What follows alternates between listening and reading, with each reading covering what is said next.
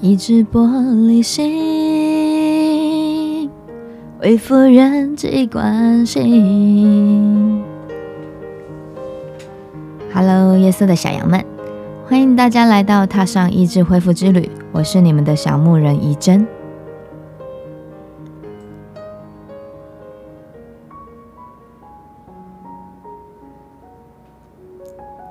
这是一个全新的录制跟节目，也算是在二零二一年的一个全新的初级吧。在这一系列的节目当中呢，啊，我觉得我要跟大家分享一下我是怎么跟耶稣认识的，还有我跟耶稣的认识的过程当中，他怎么的教导我，让我可以在嗯我的生活的每一个层面。然后让耶稣做我最好的朋友，让耶稣做我最好的朋友，就好像是生命中有一个导师。然后在我们彷徨失措、不知道该怎么办的时候，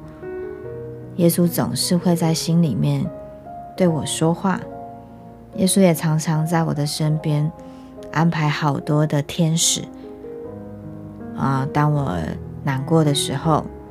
就会有人来安慰我。当我工作上面有不会的事情，耶稣也会用一些方法啊，让人来帮助我。很特别的事情是，当我认识耶稣之后，其实我几乎没有自己找过工作，我所有的工作都是自己会到我的面前来找我，都是在一些很特别的机会里面，所以。呃，在这一系列的节目里面呢，我希望跟大家分享的事情就是我跟耶稣之间是怎么认识的，然后他在我的生活当中，在我的生命当中又提供了怎么样子的协助跟帮助，让我能够从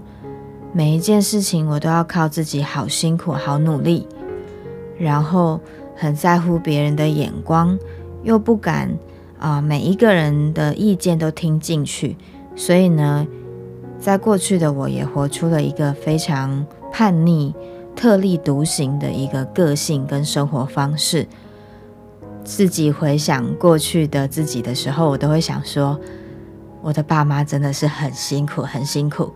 因为他们在我的生命中完全没有办法，一点辙都没有，因为我不太听话。然后生命就跌跌撞撞的。那在这些过程当中呢，我发现说，我真的一直不断的在用自己的方法努力，然后可是怎么结果都跟自己想的不一样。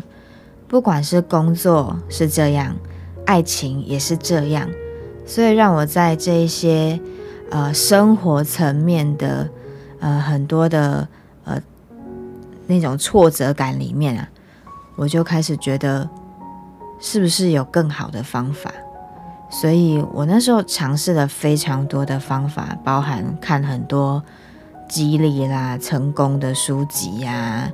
或者是在爱情方面就啊学一些论坛呐，他们用的方法呀，啊，以后有机会一一跟大家讲每一块不同的。啊，让大家可以知道说为什么我会这么这么的需要耶稣。那，嗯，我记得我在认识耶稣的时候，是我差不多二十八岁的时候。那在我二十八岁的时候，其实为什么会那个时候认识耶稣？最主要的原因是因为二十八岁对我来说是一个节点。什么样的节点呢？就是从我大概国高中的时候吧。我对二十八岁就觉得，嗯，差不多是一个女生应该结婚的年纪。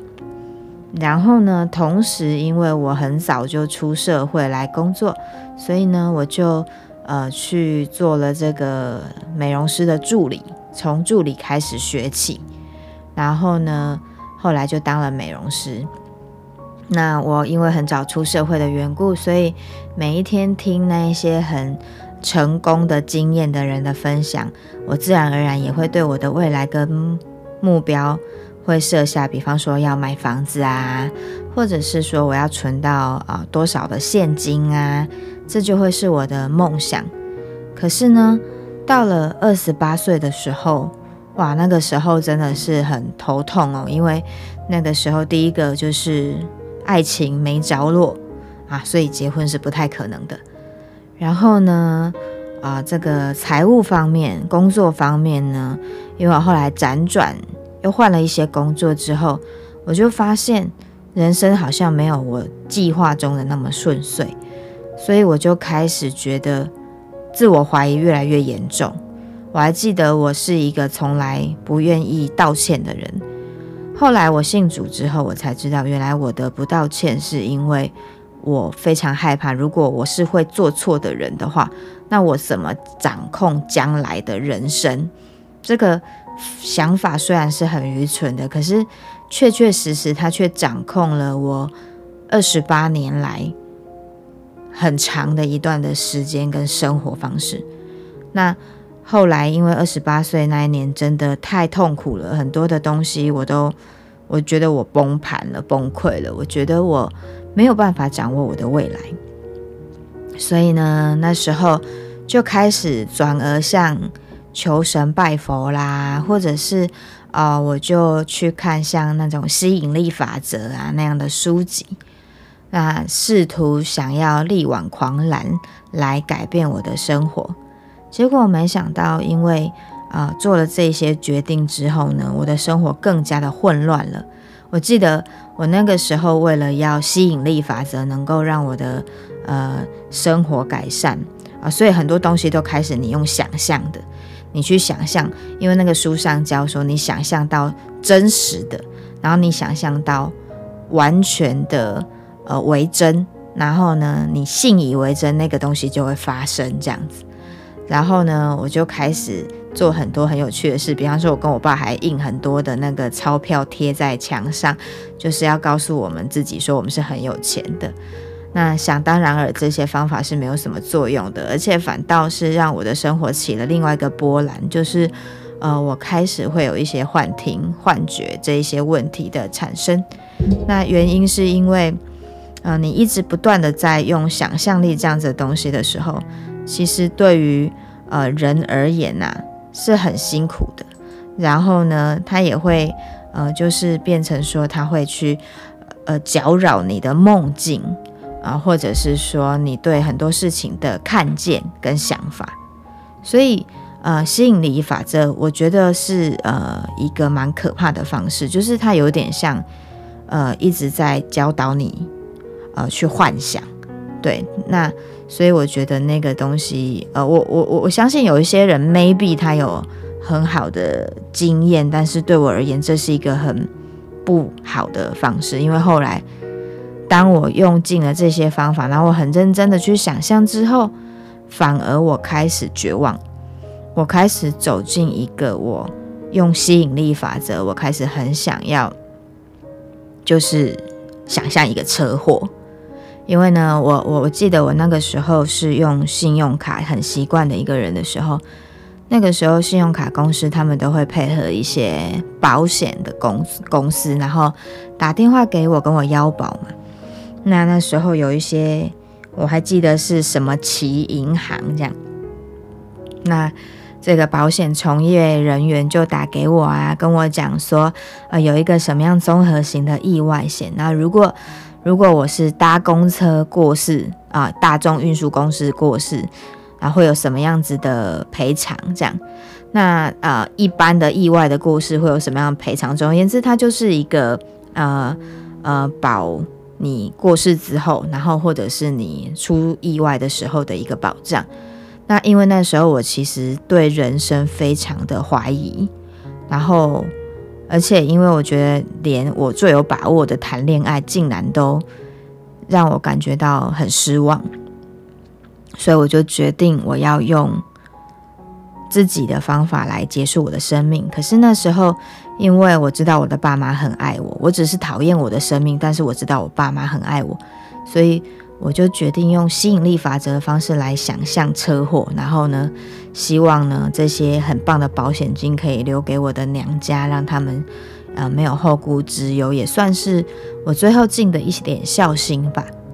结果当我买了保险之后，我就想，那万一我的这个吸引力法则没有学得很好，结果最后是死于疾病怎么办呢？所以我就问那个跟我联络的那个什么奇银行的保险人员说，那有没有什么癌症险啊，或者是疾病方面的？他就说，因为这个保单是走意外路线，所以其他医疗方面没有。于是呢，他就跟我介绍了啊，另外一个女生。那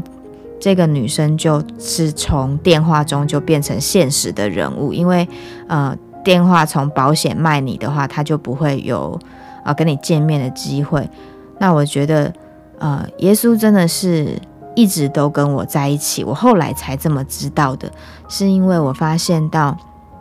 当我在人生最绝望的时候，我每天在想怎么样可以，嗯，死得很自然，不像自杀的时候，那。上帝派了这个姐妹到我的生命中来，她原先是要来跟我谈保险的，但很特别的是，那个时候呢，他跟我所谈的，呃，每一个见面的时候，他都花很多时间在跟我谈耶稣，谈他怎么样认识耶稣。然后我就觉得这个人好奇怪，跟我讲话呢，就是都不讲重点，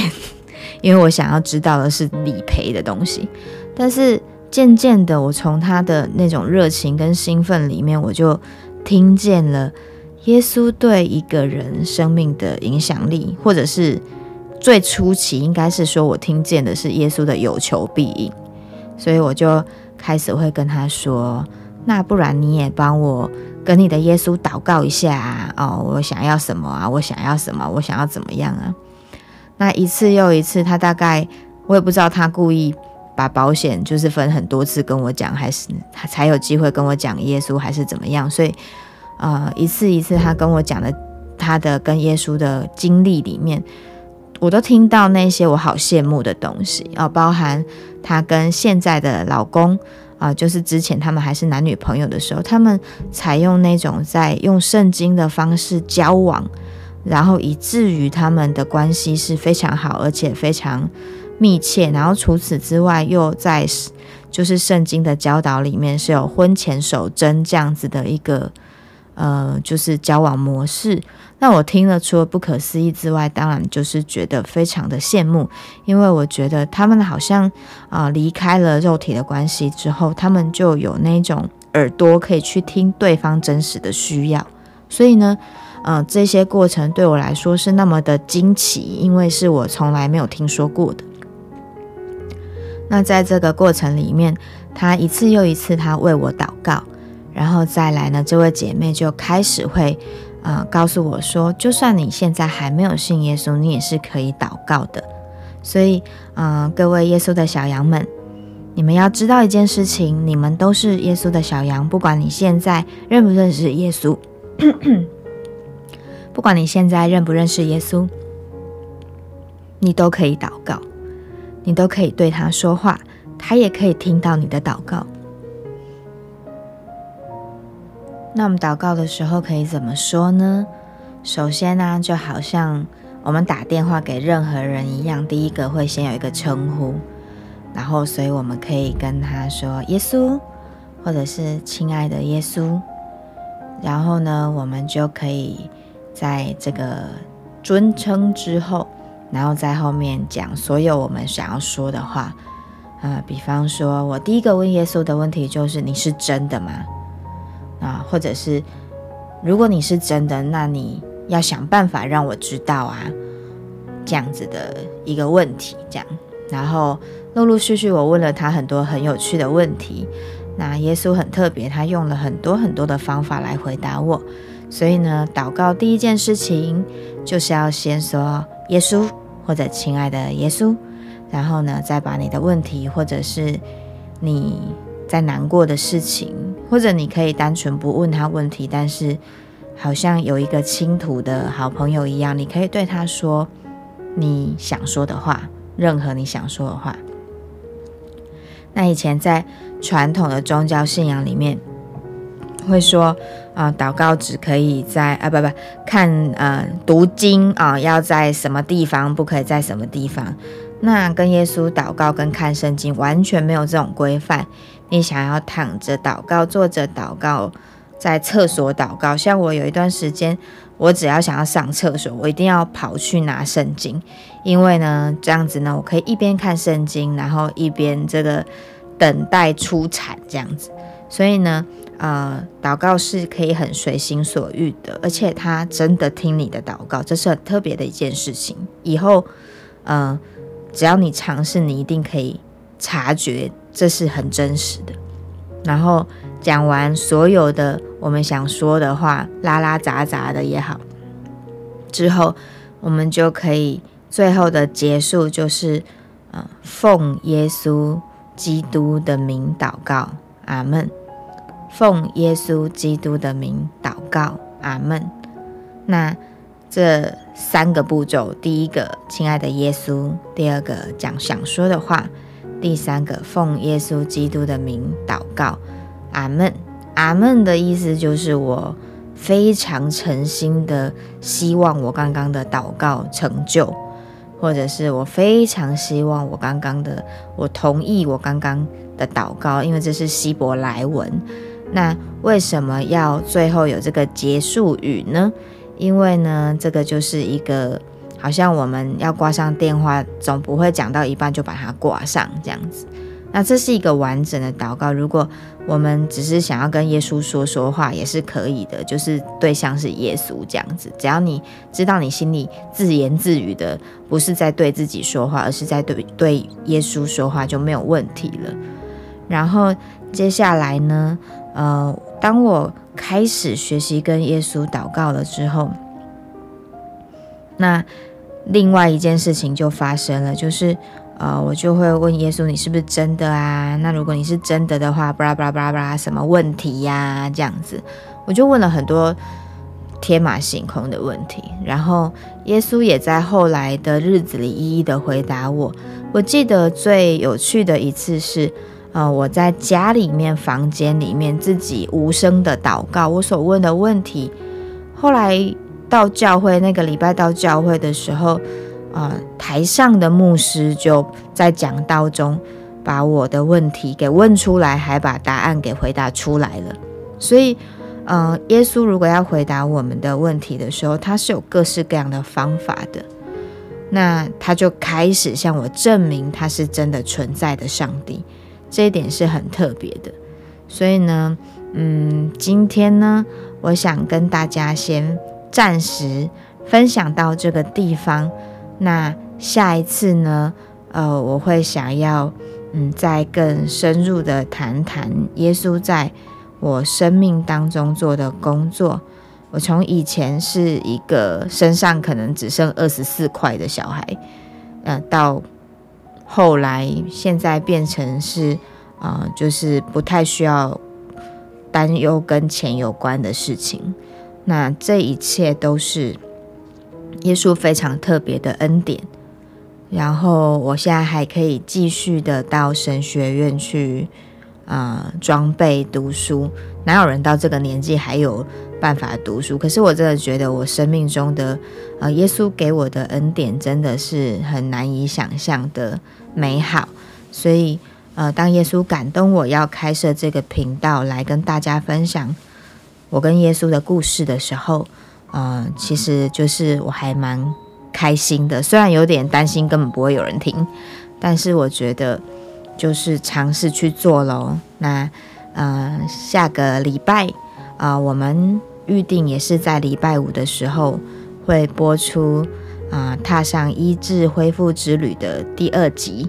那也欢迎大家，就是呃，搜寻我在呃 YouTube 上面也会放这个音音频。那因为呃 Podcast 没有办法留言，所以我期待可以在。啊，YouTube 上面听到大家对我的回馈，或者是想要问我的问题，那我们就下个礼拜见喽。